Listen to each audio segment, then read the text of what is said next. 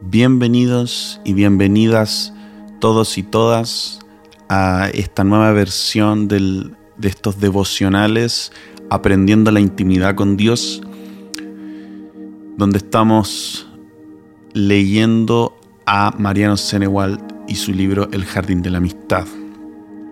Quiero invitarte a que tomes un espacio ahora, que tú crees un espacio alrededor tuyo, un espacio para ti y para Dios.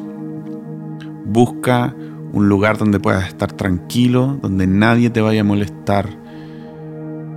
Quédate ahí, cierra tus ojos y recibe el regalo del Espíritu Santo, el regalo de Dios para ti ahora.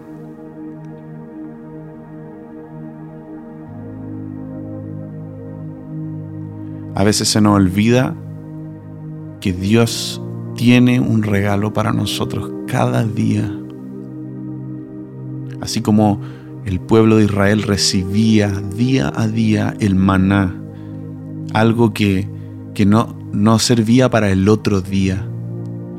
Muchas veces Así como el pueblo de Israel, queremos quedarnos con lo que Dios nos habla un día para el otro y el otro, y como tenemos una mentalidad de sobrevivir, una mentalidad de orfandad. Dios tiene algo para ti hoy. Recibe lo que Dios tiene para ti hoy. Así que te voy a invitar de que extiendas tus manos entiendas que Dios tiene algo para ti ahora, hoy. Espíritu Santo, ven ahora en el nombre de Jesús. Derrama lo que tú tienes ahora, lo que tú tienes hoy. Derrámalo ya, Espíritu Santo, en el nombre de Jesús. Recibe, recibe, recibe.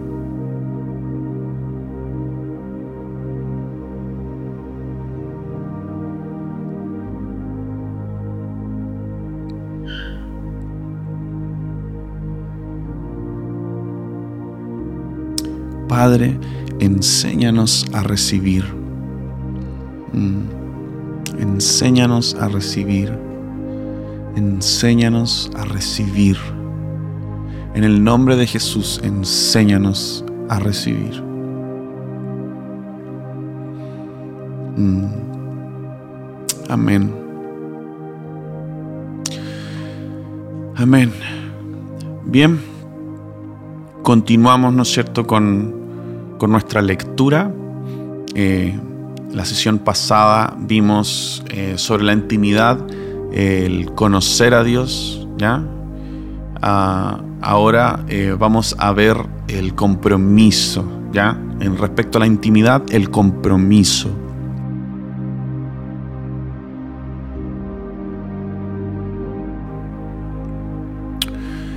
El segundo paso para tener una verdadera vida de intimidad con Dios es el compromiso. En todos los ámbitos, Dios determinó este principio. No puede haber plena intimidad sin compromiso. Por esta razón establece que el máximo nivel de intimidad entre un hombre y una mujer sea en el marco del matrimonio. Dios rechaza la intimidad sin compromiso. La verdadera unión está reservada para aquellos que están dispuestos a amarse para siempre. La iglesia muchas veces quiere tener encuentros de amor con Dios, quiere su toque, pero no está dispuesta a enfrentar el compromiso. Dios no quiere darte el toque de una noche. Él está buscando un romance eterno contigo.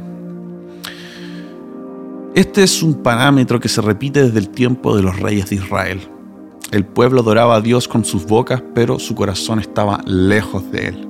Le hacían promesas a Jehová en el tabernáculo, pero en su diario andar lo dejaban por otros dioses. Eran idólatras y tomaban las costumbres inmorables de los pueblos que los rodeaban.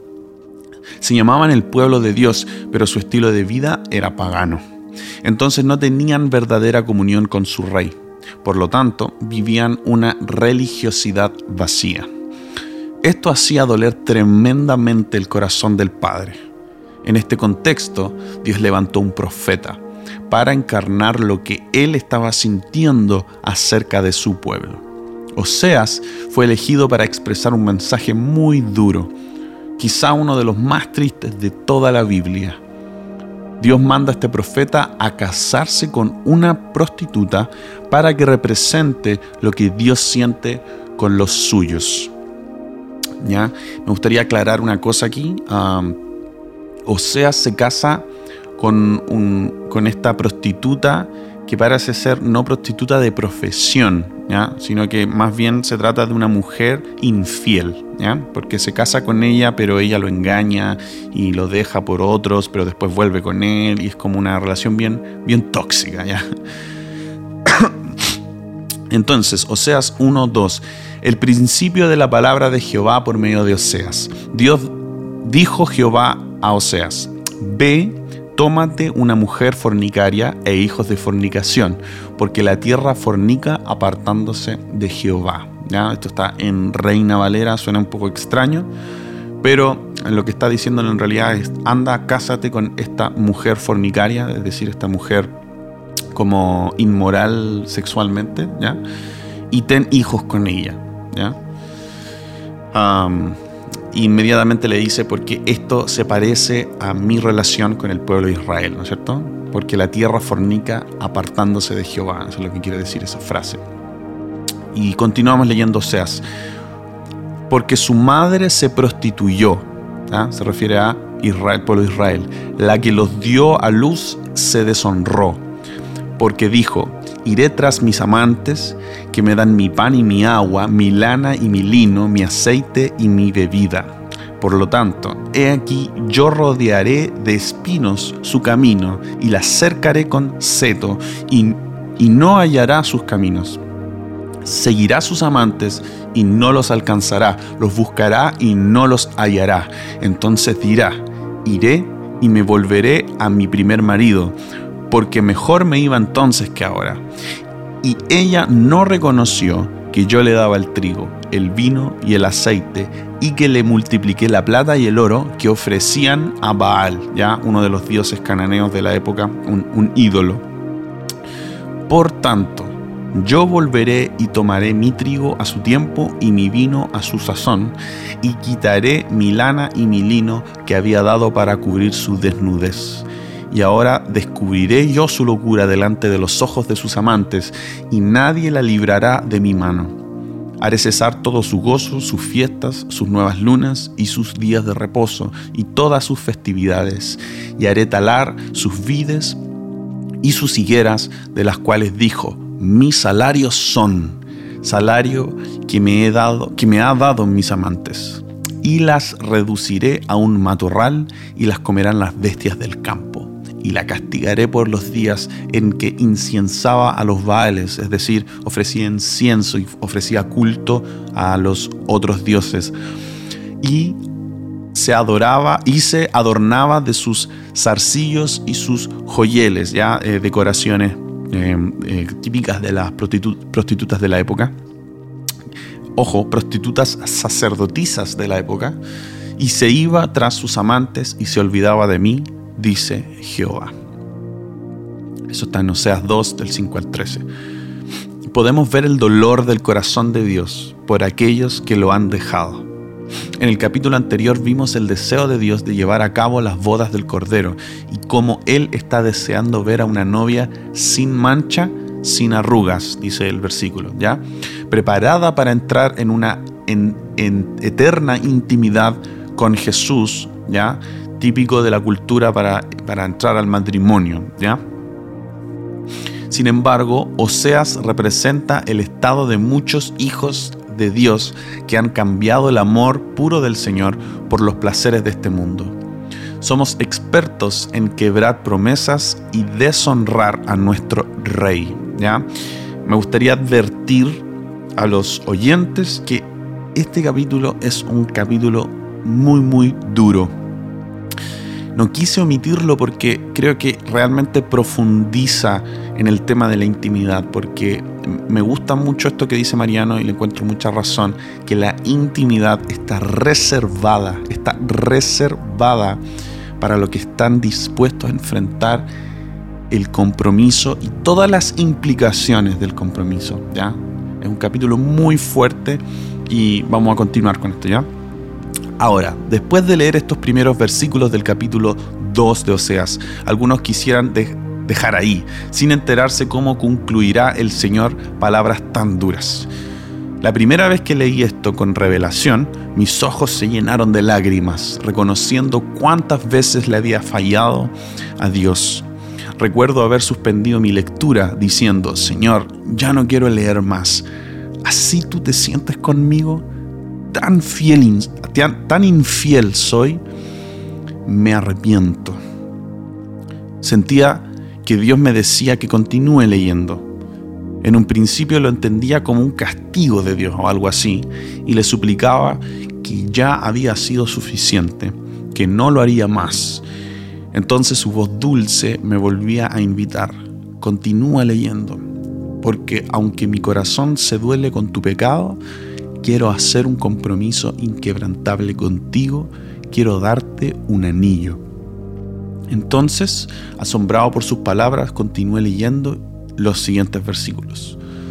Pero he aquí que yo la atraeré y la llevaré al desierto y hablaré a su corazón y le daré sus viñas desde allí y el valle de Acor por puerta de esperanza. Y allí cantará como en los tiempos de su juventud y como en el día de su subida de la tierra de Egipto. ¿Ya? Es decir, le devolveré lo que antes tuvo. ¿ya? Y te desposaré conmigo para siempre, te desposaré conmigo en justicia, juicio, benignidad y misericordia. Y te desposaré conmigo en fidelidad y conocerás a Jehová. Wow, conocerás a Jehová. Oseas 2, 19 al 20. No sé si estarías dispuesto a perdonar la infidelidad de tu esposa o novia, o novio o, esposo. Pero Jesús sí. Aunque una y otra vez su iglesia va tras otros amantes y hace doler su corazón, Él está dispuesto a amarnos y perdonarnos. Me gusta como lo dice la versión actual. Yo te haré mi esposa y te seré fiel, y tú entonces me conocerás como el Señor. Como pueden notar, primero compromiso, te haré mi esposa y luego intimidad, entonces me conocerás. Esto es maravilloso. ¿Quién puede resistir tanto amor? Jesús nos ofrece el anillo de compromiso y nos promete fidelidad a pesar de nosotros mismos. Nuestra santidad no resulta por esfuerzo humano, es simplemente una respuesta a su amor. Me gusta mucho eso. Nuestra santidad no resulta por esfuerzo humano, es simplemente una respuesta a su amor. Cuando te sientes amados, perdón, cuando te sientes amado o amada, vives en santidad, porque no le quieres fallar. Muchas veces la raíz de nuestro pecado es que no nos sentimos amados y amadas por Él y permitimos que las voces de condenación inunden nuestro espíritu. Puedes hacer una lista con tus pecados y aún con tus grandes errores de la vida. Sin embargo, cuando la termines, escucharás el pero de Dios. ¿Ya? Pero, he aquí, a pesar de todas tus inmundicias, ya dice eh, Mariano entre comillas, o entre paréntesis más bien, yo te atraeré, te llevaré al desierto y hablaré a tu corazón. ¿ya? Parafraseando un poco el versículo. ¿Y qué es lo que te dirá? Yo te haré mi esposa para siempre y te daré como dote el derecho y la justicia, el amor y la compasión. Y entonces podrás tener plena intimidad con el amado. Dios está buscando una iglesia fiel, una novia pura, vestida sin manchas ni arrugas. Quiere encuentros de intimidad como nunca hemos experimentado. En la cruz del Calvario, le ha entregado un anillo de compromiso a su iglesia.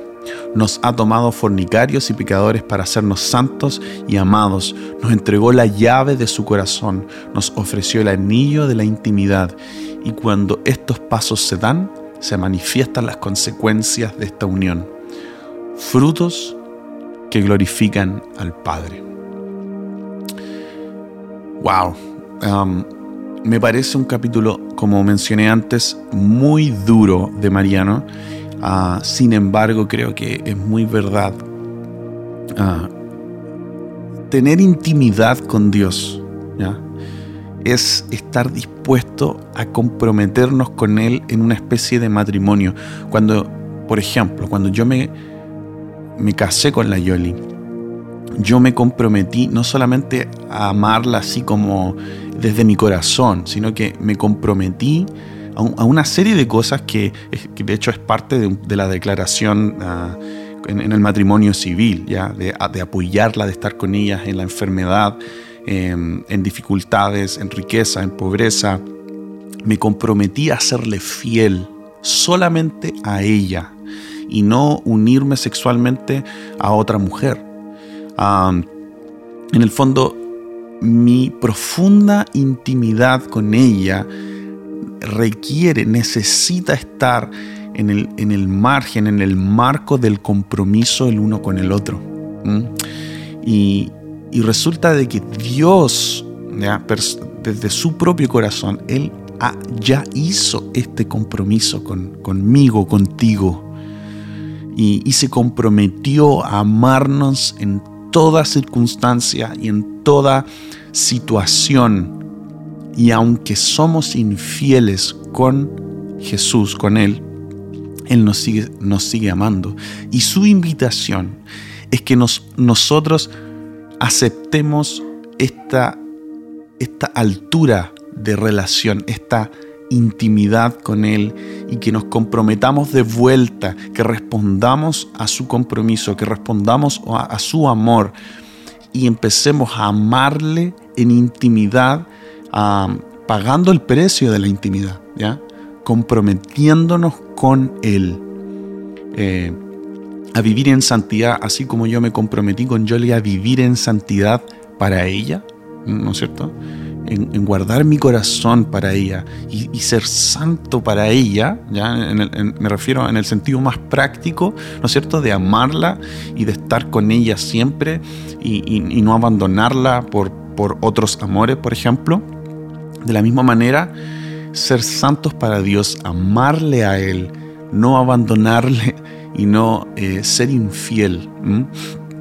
Y, quienes estamos dispuestos a comprometernos a eso, somos quienes eh, llegaremos más profundo en la intimidad, más profundo al corazón de Dios. ¿ya? Así que esta es una invitación para ti.